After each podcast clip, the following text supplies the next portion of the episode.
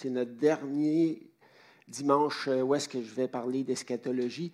Puis j'aimerais vous faire réfléchir à la question de l'enlèvement. C'est de ça qu'on va discuter ce matin, puis j'ai 45 diapos. Alors, l'enlèvement est notre réunion avec le Seigneur est une expérience extraordinaire à faire rêver.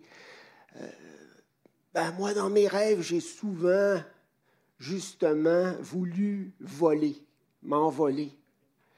Et euh, ça m'est arrivé de m'envoler, mais les atterrissages n'étaient pas toujours les meilleurs. Euh, puis je volais bas, même des fois, je me suis retrouvé dans des pénitenciers durant des rêves, puis là, je voulais m'évader du pénitencier, j'arrivais à voler au-dessus des murailles, mais à un moment donné, on dirait que je manquais de fuel. Mais avec le Seigneur, quand on va aller sur les nuées, non seulement on ne va pas manquer d'énergie, mais on n'aura pas le vertige non plus. Donc, faites-vous-en pas si ça vous aurait, euh, disons, euh, euh, causé une certaine crainte. Tous les croyants basant leur foi sur l'enseignement de la Bible s'entendent sur le fait qu'un jour le Seigneur Jésus reviendra sur les nuées et que les croyants seront alors enlevés dans les airs à sa rencontre. Euh, vous savez, quand euh, Jésus a été enlevé, comment est-ce qu'il a été enlevé? Il a été enlevé, puis il a été caché par une nuée. Puis là, puis là les anges qui, ont parlé aux apôtres ont dit, ce Jésus que vous, allez, que vous avez vu là, montant au ciel de cette manière-là va revenir exactement de la même manière. Mais dans la gloire, avec une gloire et avec des myriades d'anges et accompagné également des saints. Donc ça va être un moment de, de gloire et de triomphe extraordinaire. Voilà euh, le hic. Les croyants ne s'entendent pas tous sur le moment où cet enlèvement se produira dans le plan de Dieu. Alors, ils sont tous d'accord qu'on va être enlevé, mais quand exactement? Puis, euh, c'est ça qu'on va regarder ensemble. Certains croyants soutiennent que l'enlèvement des croyants dans les airs et leur réunion avec lui surviendront avant une période communément appelée grande tribulation durant laquelle Dieu déversera, comme on le voit dans l'Apocalypse, sa colère sur le monde avant son retour en gloire. On appelle leur position pré-tribulationnisme, pré pour enlèvement avant et tribulationnisme pour la grande tribulation.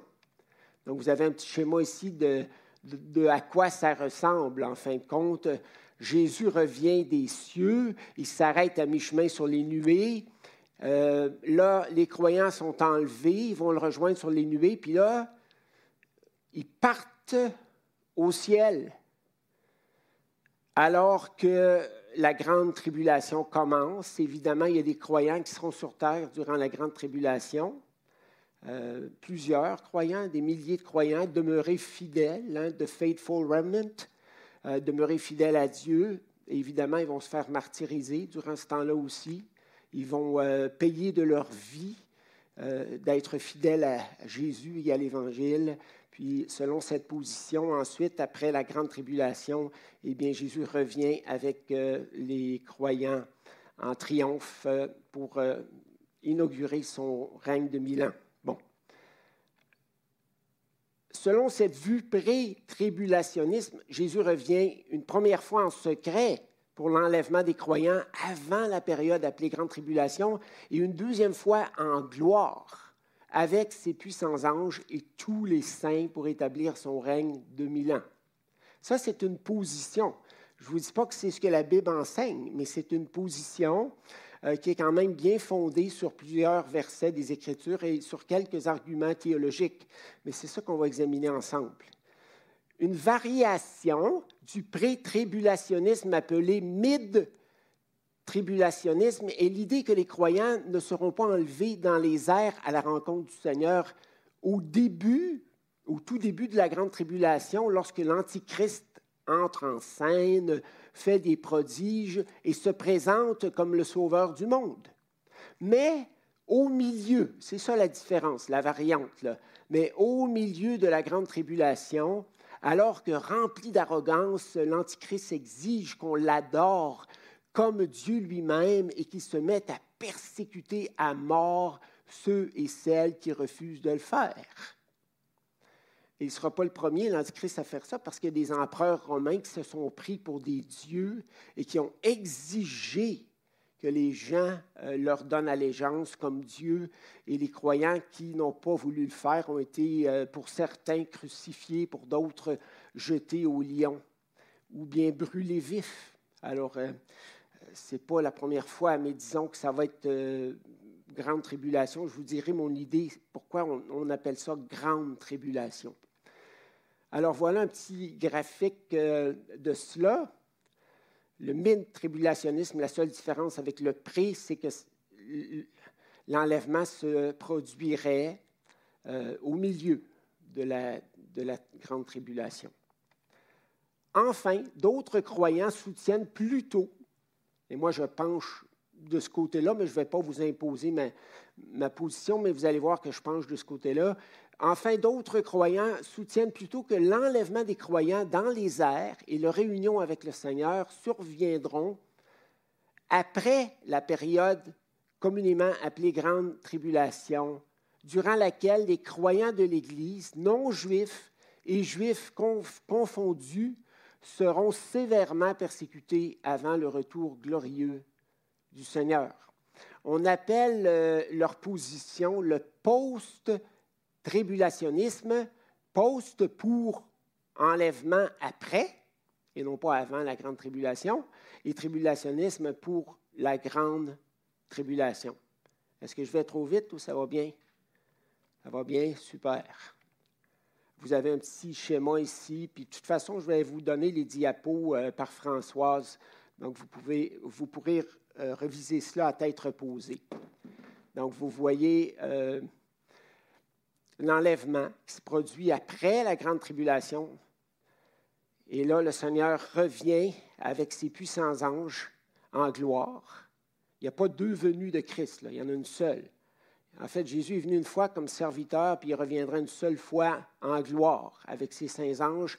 Et là, les euh, croyants, il y a des croyants qui ressuscitent et, il y a d'autres croyants qui seront vivants à cette occasion-là. Et tous ces croyants-là montent ensemble dans les airs et deviennent comme les accompagnateurs du Seigneur qui redescend sur la terre euh, pour célébrer son triomphe. C'est ça le, point. Et ensuite, bon, euh, pour certains, c'est le millénium, les prémilles, et pour les autres, ben, c'est l'éternité. C'est ça la différence. Mais les, euh, post-tribulationnismes en mille n'ont euh, pas de millénium, puis les, post-tribulationnistes pré-mille, qu'on appelle les pré-mille historiques. Pourquoi historiques? Parce qu'on croit que c'est ce que les premiers euh, chrétiens, dans les premiers siècles, croyaient aussi. C'est pour ça qu'on a appelé ça le pré-mille historique. Ça va? Maintenant, il faut euh, regarder les textes bibliques faisant référence à l'enlèvement des croyants. Je ne vais pas répondre de façon catégorique euh, aux, questions, mais je vais les poser avec vous, puis je vais faire quelques commentaires sur les versets et sur euh, certains textes clés et certains termes grecs clés également. Certains ont suggéré que déjà, dans l'enlèvement au ciel d'Énoch et d'Élie, tout comme dans l'ascension de Jésus-Christ, nous voyons l'annonce de l'enlèvement des croyants dans les airs allant à la rencontre de leur Seigneur. L'enlèvement, ce n'était pas quelque chose d'inconnu dans, les temps bibliques parce qu'il y en avait eu depuis l'Ancien Testament. Un premier texte, Matthieu 24, 38, 42, ce premier texte-là n'est pas considéré comme, euh, par tous comme faisant référence à l'enlèvement, mais je le mentionne quand même parce que certains croient effectivement qu'il fait euh, référence à l'enlèvement. Ça dépend de notre position eschatologique. Alors, Matthieu 24, 38 à 42, Au jour où Noé entra dans l'arche, les humains ne se doutèrent de rien, c'est-à-dire les non-croyants, jusqu'à ce que le déluge vint et les emporta tous. Il en sera de même à l'avènement du Fils de Dieu. Alors, de deux hommes qui seront dans un champ, l'un sera pris et l'autre laissée. De deux femmes qui monteront à la meule, l'une sera prise et l'autre laissée. Veillez donc et priez. Bon, alors le litige porte sur qui, dans le fond, celui qui est pris, est-ce qu'il est pris pour être emmené en jugement ou est-ce qu'il est pris dans un contexte d'enlèvement à la rencontre du Seigneur? Vous avez les deux positions. Alors, je ne vais pas les débattre ce matin, mais je vais vous demander de réfléchir à ça. Et vous aurez mes diapositives, donc vous pourrez revenir là-dessus. Donc, euh, est-ce que c'est l'enlèvement ou non? Dans un ancien commentaire de Carson, il dit non, non, c'est le jugement. Là, j'ai vu qu'il avait revisé sa position, puis dernièrement, ben, il dit non, c'est l'enlèvement. Euh, ni plus ni moins que l'enlèvement des, des, croyants euh, sur les nuées à la rencontre du Seigneur. Jean 14, 1 à 3, vous connaissez très bien ce texte-là, que votre cœur ne se trouble point, croyez en Dieu, croyez en moi. Il y a plusieurs demeures, mais ce n'est pas des bungalows, c'est des pièces. Euh, dans la maison de mon Père, si cela n'était pas, je vous l'aurais dit, je vais vous préparer une place. Une place temporaire ou une place permanente? Et lorsque je m'en serai allé et que je vous aurai préparé une place, je reviendrai et je vous prendrai avec moi afin que là où je suis, vous y soyez aussi.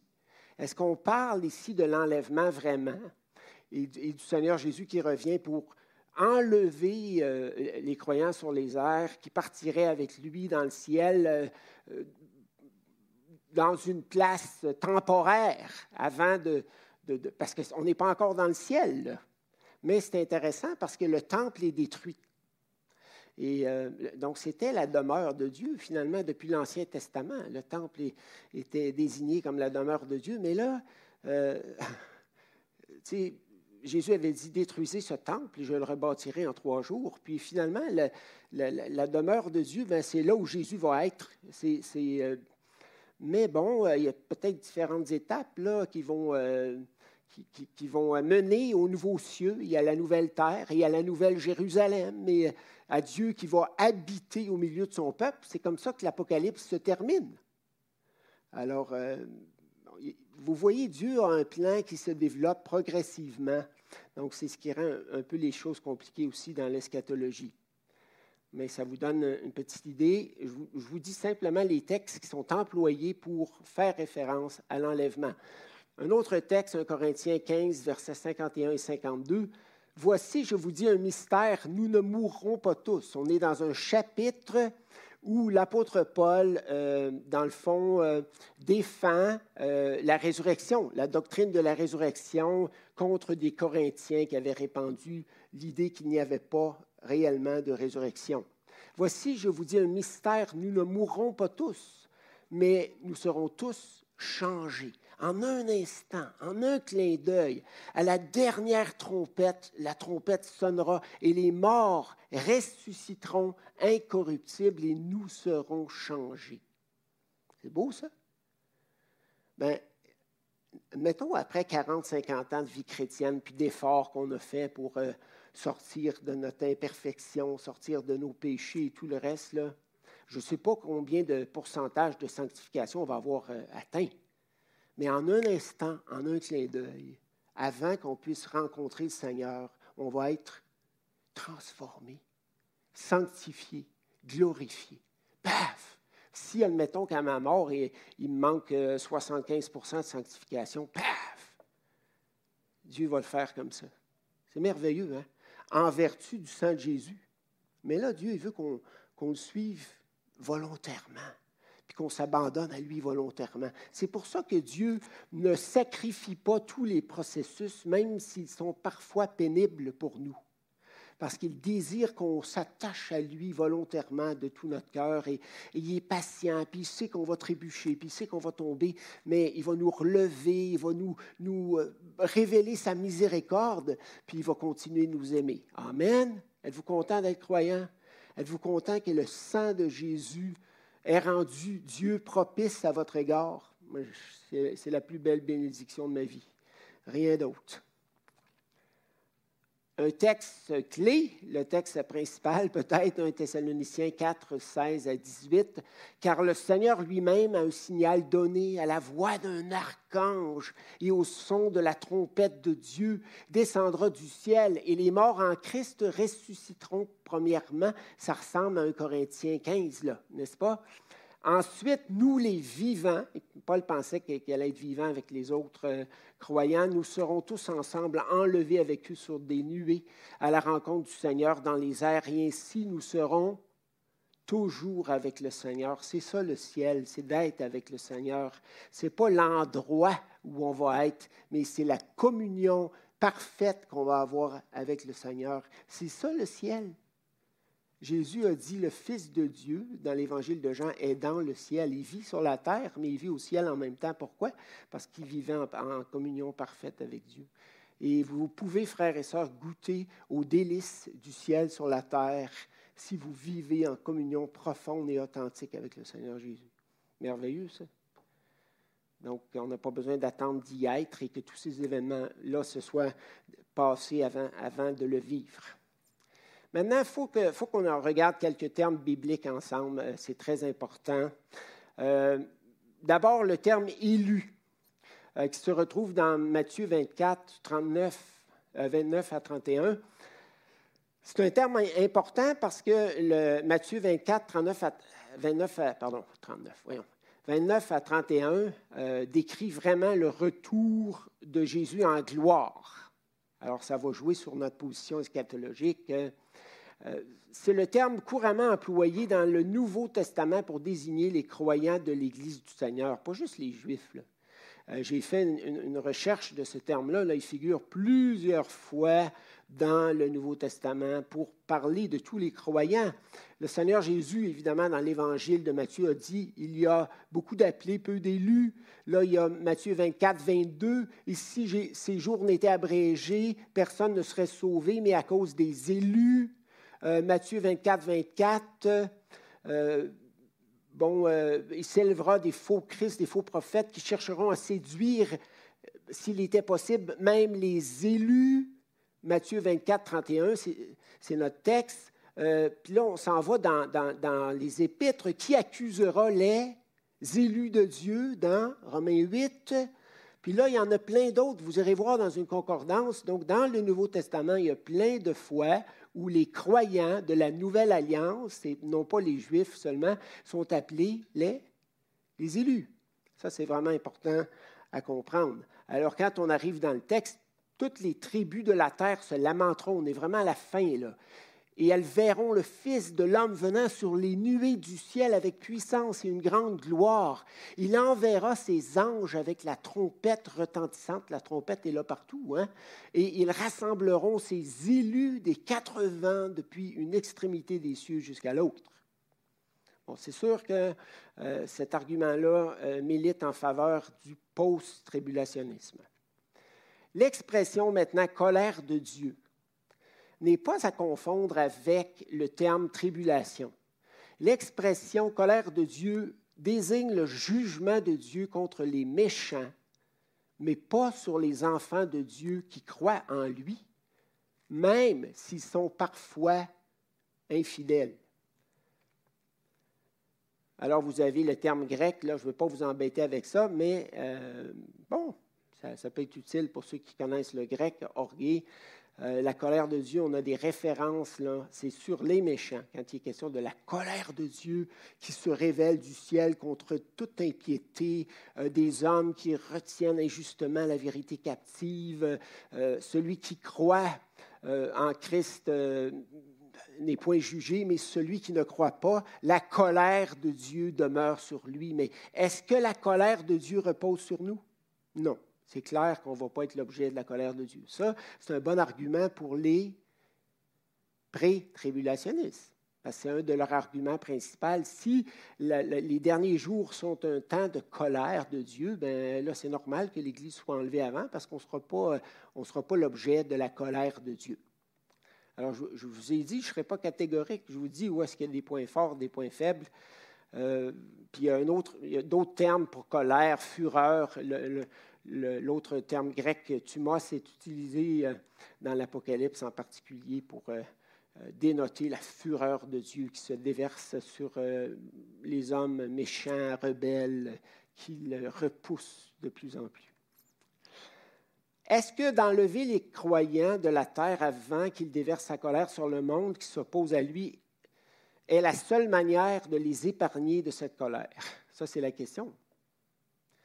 Et là, quand j'ai réfléchi à ça, je me suis dit, ben oui, mais les 144 000 témoins, là, que ce soit des Juifs ou bien l'ensemble des croyants, parce que les deux points de vue sont défendus par les commentateurs, alors, peu importe, euh, tu aurais un grand nombre de témoins du Seigneur qui, eux, sur qui se déverserait la colère de Dieu. Donc, il y a comme une contradiction là-dedans, dans le raisonnement. Euh, parce que si Dieu n'est pas pour euh, déverser sa colère sur eux, qu'est-ce qu'il va faire? Il va les protéger. Comme il a su le faire dans certains contextes, il y a des jugements qui sont tombés sur l'Égypte, mais le peuple de Dieu était dans la région de Goshen, puis a épargné euh, ses enfants qui étaient là. Puis il y a d'autres situations où est-ce que Élie, euh, euh, je pense dans le temps d'Élie, où est-ce que Dieu avait caché des prophètes dans des cavernes et tout. Donc il y a d'autres façons que Dieu aurait de de préserver ses, enfants de sa colère en dehors de l'enlèvement. Comprenez-vous, c'est ça le point. Bon. Euh, dans l'Apocalypse, en passant, il n'est pas juste question du sceau de la bête, mais il est question aussi du sceau de Dieu sur ses serviteurs. Ça, c'est bien important à comprendre. Euh, terme biblique, le terme tribulation parce qu'on parle de la grande tribulation. Mais le terme tribulation dans les Écritures euh, s'y retrouve 45 fois dans le Nouveau Testament et 10 euh, fois dans sa forme verbale. Et ces deux termes, le nom et, le verbe, font référence aux, souffrances de ceux et celles qui défendent l'Évangile, qui défendent la cause de l'Évangile. Donc, quand tu parles de tribulation, tu ne parles pas de colère de Dieu. Tu parles de croyants qui souffrent à cause de leur foi. Bon, maintenant, vous allez me dire, mais l'Apocalypse, euh, c'est quoi, là? Est-ce, qu'il y a un mélange de colère de Dieu qui tombe sur l'humanité, puis, puis en même temps, le diable qui se déchaîne de plus en plus contre les croyants, au point de leur faire expérimenter une grande tribulation? Ben oui, c'est un peu les deux, mais c'est difficile de voir comment ça se départit exactement. Mais vous savez que euh, Dieu est souverain et que le diable est parfois un instrument que Dieu utilise pour accomplir ses desseins. Alors, c'est certain que ce n'est pas un genre de, c'est pas un genre de, philosophie où est-ce qu'on aurait deux forces égales, euh, Satan qui se déchaîne, puis Dieu, euh, c'est pas ça. On n'est pas dans, dans, un dualisme. On est, on est dans une situation avec un Dieu souverain euh, qui fait même euh, de ses ennemis ses serviteurs. Alors, faut, mais c'est compliqué. Je n'ai pas, euh, pas eu le temps de tout régler ça, donc je vous mets sur la piste. OK? Alors, les tribulations ont été le lot des croyants à travers les âges. Et ceux-ci ont parfois subi les pires traitements parce qu'ils n'ont pas choisi de renier leur foi en Jésus. Bien là, je vous ai mentionné les lions, euh, euh, certains croyants qui étaient brûlés, euh, d'autres qui étaient crucifiés. C'est déjà épouvantable, mais si vous lisez Hébreu 1, 35b à 39, vous allez voir qu'il y a d'autres châtiments épouvantables là-dedans, comme d'être scié, par exemple. Ça ne me plairait pas, là. C'est trop, trop. Se pourrait-il donc que l'expression grande tribulation fasse simplement référence à une tribulation touchant tous les croyants de la terre avant le retour de Christ en gloire? C'est juste une question que je soulève. Un terme aussi qui suit cette idée-là, c'est le terme échappé, ekphego, en grec, qui est employé huit fois dans le Nouveau Testament. Vous aurez les, diapos et les versets. Le terme échappé, employé dans Luc 21, 36, signifie ne signifie pas, pardon, j'ai oublié mon petit nœud, ne signifie pas être épargné de, mais plutôt surmonté. Je ne vois pas d'autre façon de l'expliquer. Euh, veillez donc et priez en tout temps. Là, on est dans un contexte de fin des temps, de retour du Seigneur. Donc, veillez donc et priez en tout temps afin que vous ayez la force intérieure, n'est-ce pas, d'échapper à toutes ces choses qui arriveront, c'est-à-dire de surmonter avec courage et en ne perdant pas la foi, en demeurant fidèle au Seigneur, à toutes ces choses qui arriveront et de paraître debout devant le Fils de l'homme sans l'avoir renié. C'est ça le point de ce verset-là. Et pourtant, c'est le mot échapper, ekphego, euh, qu'on pourrait euh, confondre avec euh, le fait qu'on est complètement soustrait à l'épreuve et aux pressions qui se présentent à nous. Un autre terme extrêmement important, le terme garder. Tereo, en fait, euh, non, comment faut dire ça? Tereo, c'est ça. Moi, j'avais été habitué de prononcer les epsilon comme des e, puis les euh, états comme des e, en tout cas. Le terme garder dans Apocalypse 3.10, ça c'est un verset extrêmement important pour euh, l'enlèvement. C'est un terme qui est employé 71 fois dans le Nouveau Testament. Il est très, très fréquent. Donc, il y a deux textes que j'aimerais regarder avec vous, Apocalypse 3.10 et Jean 17, 5, parce que c'est les deux seules occurrences de euh, ce verbe dans le Nouveau Testament où il est employé avec la préposition grecque ek, qui peut signifier de ou hors de. Dans Jean 17, versets 14 et 15, Jean ne demande pas au Père, Jésus, pardon, j'ai mis Jean, mais c'est Jésus. Jésus ne demande pas au Père d'ôter, c'est-à-dire d'enlever, aéro, c'est vraiment, euh, c'est pas la tablette, là, aéro, mais euh, ça veut dire enlever. Ne demande pas au Père, Jésus ne demande pas au Père d'enlever ses enfants du monde qui les haïssait, mais de les garder du malin, de les préserver des attaques du diable qui euh, désirait les détruire, s'en débarrasser. Je leur ai donné ta parole et le monde les a haïs parce qu'ils ne sont pas du monde, comme moi je ne suis pas du monde. Je ne te prie pas de les ôter du monde, c'est le verbe enlever en grec, aéro. Je, ne te prie pas de les enlever du monde, mais de les garder, tereo, de les garder du malin. Donc encore là, on a l'idée que peut-être euh, Dieu pourrait nous garder, même dans une période de grande euh, persécution contre les croyants. Se peut-il que la promesse de Jésus dans Apocalypse 3.10 corresponde à la prière de Jésus dans Jean 17.5, vu que c'est le même verbe et la même préposition qui sont employés? Non pas que les croyants soient enlevés du monde, mais gardés du malin. Parce que tu as gardé la parole, il y a un jeu de mots ici entre garder et garder, là, parce que tu as gardé la parole de la persévérance en moi, je te garderai aussi à l'heure de l'épreuve, ou euh, littéralement, c'est le verbe garder de. Je te garderai de l'épreuve. Mais garder de l'épreuve ou garder ton cœur dans l'épreuve? Voyez-vous, ça peut vouloir dire les deux. On l'a vu dans Jean 17, 5. Donc, euh, euh, les, prêtres vont dire, ben là, on voit bien l'enlèvement. les croyants vont être enlevés. Euh, ils vont être gardés comment? Parce que Dieu va les enlever. Il va venir les chercher avant la grande tribulation. Puis d'autres, euh, les, post-tribes vont dire non, non. Il va savoir les garder, mais dans un contexte de grande tribulation. vous voyez un peu les, euh, arguments là. George Ladd, qui est un érudit du Nouveau Testament, fait remarquer que le terme grec pour. C'est un autre terme ici. OK? Le terme grec pour rencontre, euh, qui est employé dans 1 Thessaloniciens 4, 7, qui est notre texte principal sur l'enlèvement, n'est employé que deux autres fois dans le Nouveau Testament. dans Matthieu 25, 6, dans un contexte eschatologique décrivant des croyants allant à la rencontre du Seigneur, et dans Acte 28, 15, dans un contexte non eschatologique décrivant des croyants allant à la rencontre de Paul lorsqu'il arrive à Rome escorté par les soldats romains. Parce que, comme vous le savez, euh, il avait été emprisonné à Césarée, il était resté là quelque temps, puis ensuite, euh, il avait demandé de paraître devant César, puis là, il était en route euh, pour Rome.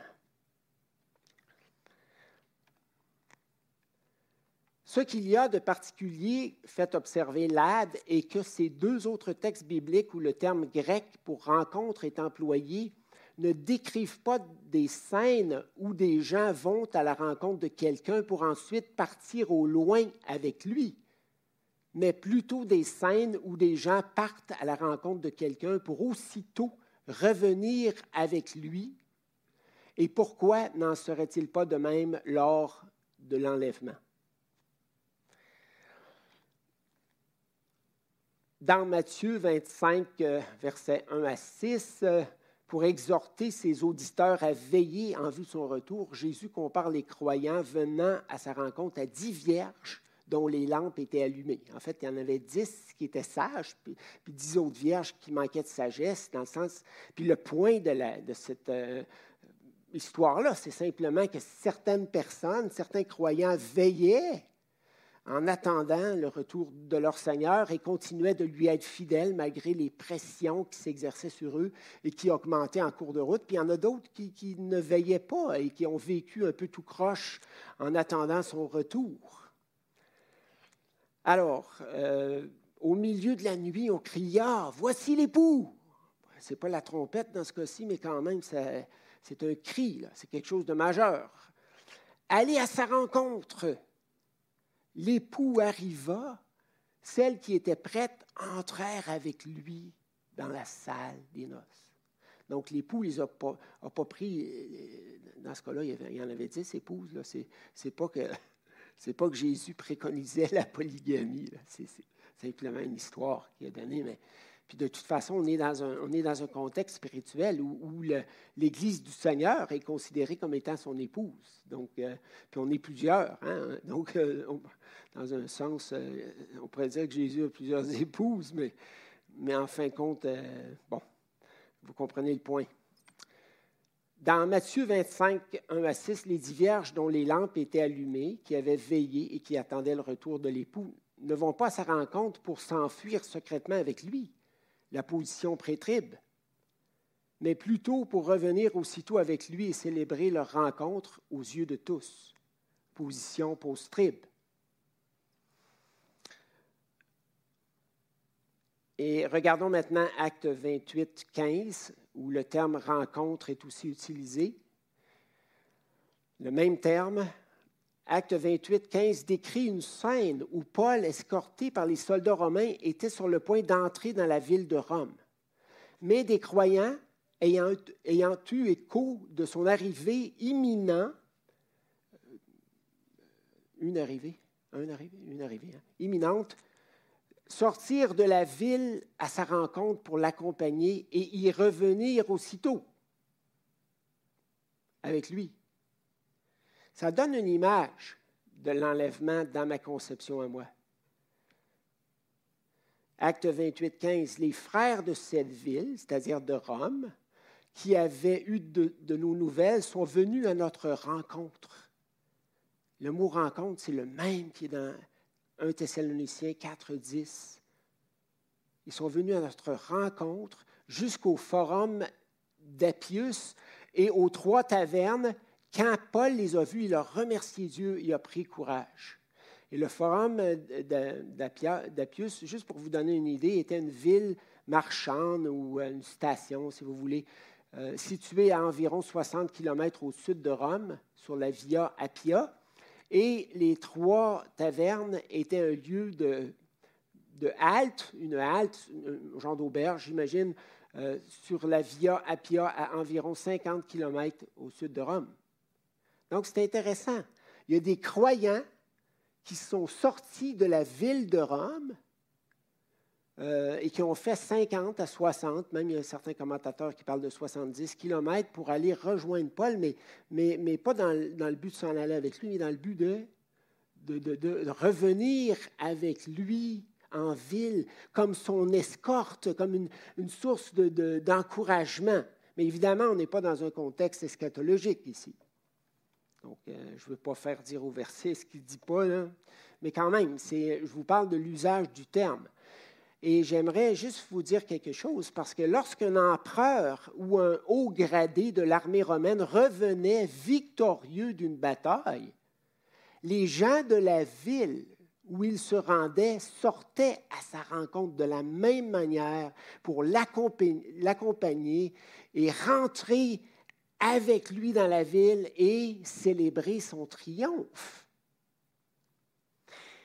Je n'ai pas eu le temps de vérifier, mais est-ce qu'il s'est passé la même chose lorsque euh, Jésus est entré à Jérusalem, là, puis que les, je ne sais pas si les gens étaient venus le rencontrer à l'extérieur ou non, puis ont commencé à étendre des, des branches, puis des, leurs vêtements, là, pour, euh, euh, dans le fond, célébrer son entrée triomphale dans la ville, sainte. Mais en tout cas, vous, voyez l'image? Et ça, ça donne un peu le concept post-trib. C'est-à-dire que Jésus revient en gloire, il descend des cieux avec ses puissants anges et, beaucoup de gloire. Là, les croyants, ceux qui sont morts, tous les croyants morts ressuscitent. Ça, c'est la, première chose. Ceux qui sont vivants se joignent à ceux qui sont ressuscités. Et tout ce beau monde-là monte sur les nuées à sa rencontre, mais pas pour se retrouver au ciel. Non, non, pour tout de suite redescendre, pour, pour, pour devenir son escorte glorieuse, si vous voulez. Et là, Jésus revient euh, sur la terre en gloire avec ses puissants anges, avec tous les saints, pour inaugurer, si vous êtes pré-mille, son règne millénial, puis si vous êtes en mille, ben pour euh, entrer dans l'éternité. Mais disons, vu qu'on est pré-mille, on va préférer le mille ans de règne terrestre de, de, Jésus. Là, je fais une farce parce que c'est peut-être pas votre position. Donc voilà, c'est à ça que ça ressemblerait. Comprenez-vous? ça donne un autre portrait. Dans, la, position prémile, ben, c'est que finalement, les, croyants, Jésus vient, il revient, mais secrètement, en catimini. Puis l'autre affaire que je me demandais, est-ce que la Bible parle d'une venue, d'une deuxième venue de Jésus en catimini, secrètement? Il me semble qu'à chaque fois qu'il est question d'un retour de Christ, c'est toujours accompagné des puissants anges et en gloire.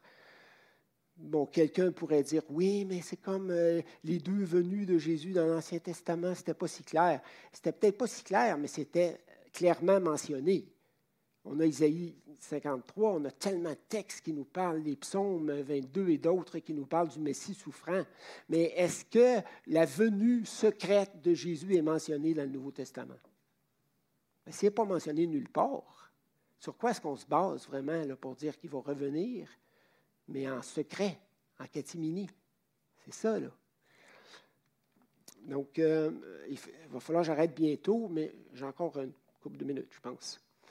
On va y arriver. Alors, euh, je vous laisse avec euh, deux, trois questions très importantes. Et la plus importante, c'est celle-là qu'on va régler quand on va étudier Romain plus à fond. Mais est-ce que les Juifs qui se convertiront massivement au Seigneur, si on se fie à Romains 9 à 11, c'est dit qu'après avoir vécu une grande tribulation, que les Juifs vont revenir au Seigneur. Ben, il y en a qui n'interprètent pas ce texte-là comme ça, mais, mais, je pense que c'est la façon la plus naturelle de l'interpréter. Euh, j'ai lu euh, l'interprétation en mille de ce texte-là, puis en tout cas, à mon avis, c'est faible. Il faut faire de la grande gymnastique pour euh, faire entrer notre théologie là-dedans. Mais il me semble que si c'est le cas, en tout cas, on va juste dire, je veux juste dire, écoutez, si c'est le cas, moi, c'est ma conviction, que les Juifs vont se convertir massivement à la fin donc, ce n'est pas l'Israël national. C'est les Juifs qui entrent massivement par un miracle de Dieu dans la nouvelle alliance. Jésus avait dit les premiers, c'est-à-dire ceux à qui Dieu avait promis la nouvelle alliance dans l'Ancien Testament par les prophètes Ézéchiel, Isaïe et autres, seront les, les derniers à en profiter. Et on sait, quand on lit Romains 9 à 11, que après avoir rejeté, rejeté, rejeté, rejeté Dieu et ses prophètes et même le Fils de Dieu et même l'avoir crucifié, Dieu a envoyé un jugement sur les Juifs qui les ont plongés dans l'endurcissement. Et il a détruit leur temple en 70 par le général Titus et tout le reste. On n'a pas le temps d'entrer là-dedans.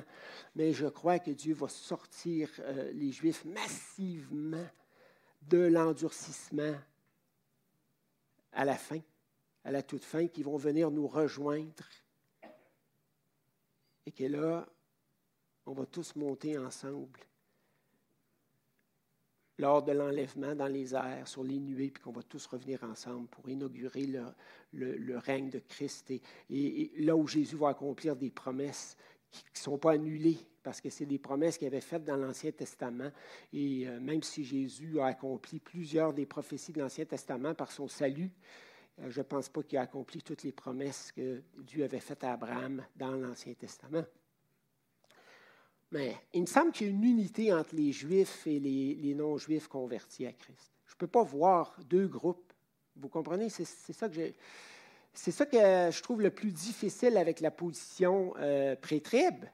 Parce que tu as des, soi-disant, l'Église dont les Juifs ne feraient pas partie, dont tous les croyants de la Nouvelle Alliance ne feraient pas partie. Puis là, il y en a qui, montent dans les cieux pour euh, célébrer euh, leur victoire, alors qu'il y en a qui se font martyriser sur la terre mais ce sont des croyants en Jésus-Christ qui vont témoigner de leur Seigneur jusqu'à la fin dans un contexte de persécution épouvantable. Et ça, c'est cet argument-là qui m'a fait douter de ma position de, de de Dallas. Écoutez, le séminaire théologique où j'ai euh, étudié et enseigné pas la position que je vous présente là, mais une position pré-trib. Et si je vous ai troublé avec euh, ce que je vous ai dit euh, ce matin, oubliez ça, puis euh, revenez à votre position traditionnelle. Moi, mais je vous dis, comme un enseignant de la Bible moi, ce que je crois. ce, que je, pense qui. Mais, je n'ai pas la certitude, il n'y a pas de, Je dirais de. Il y a des arguments contre ce que je vous ai cette position-là. Donc, euh, je ne vous l'imposerai pas. Inquiétez-vous pas. Voilà, alors c'est pas mal ça. bon, hey, c'est bon. On a terminé juste à temps. Je me disais, je vais être capable de dire tout ça? Et euh, je sais que je n'ai pas répondu à toutes vos questions, puis vous n'êtes peut-être pas, pas d'accord avec moi sur tous les points, mais je vais juste vous laisser en vous disant, réjouissez-vous dans la venue du Seigneur Jésus, parce que on a fait de l'enlèvement une bénédiction presque plus grande que son retour en gloire. Et ça, il y a un problème dans ma tête avec ça. Parce que toute la Bible parle de, son retour en gloire de façon infiniment plus abondante que l'enlèvement. Mais il faut faire attention pour ne pas faire de substitutions théologiques euh, qui, qui, ne sont pas bibliques.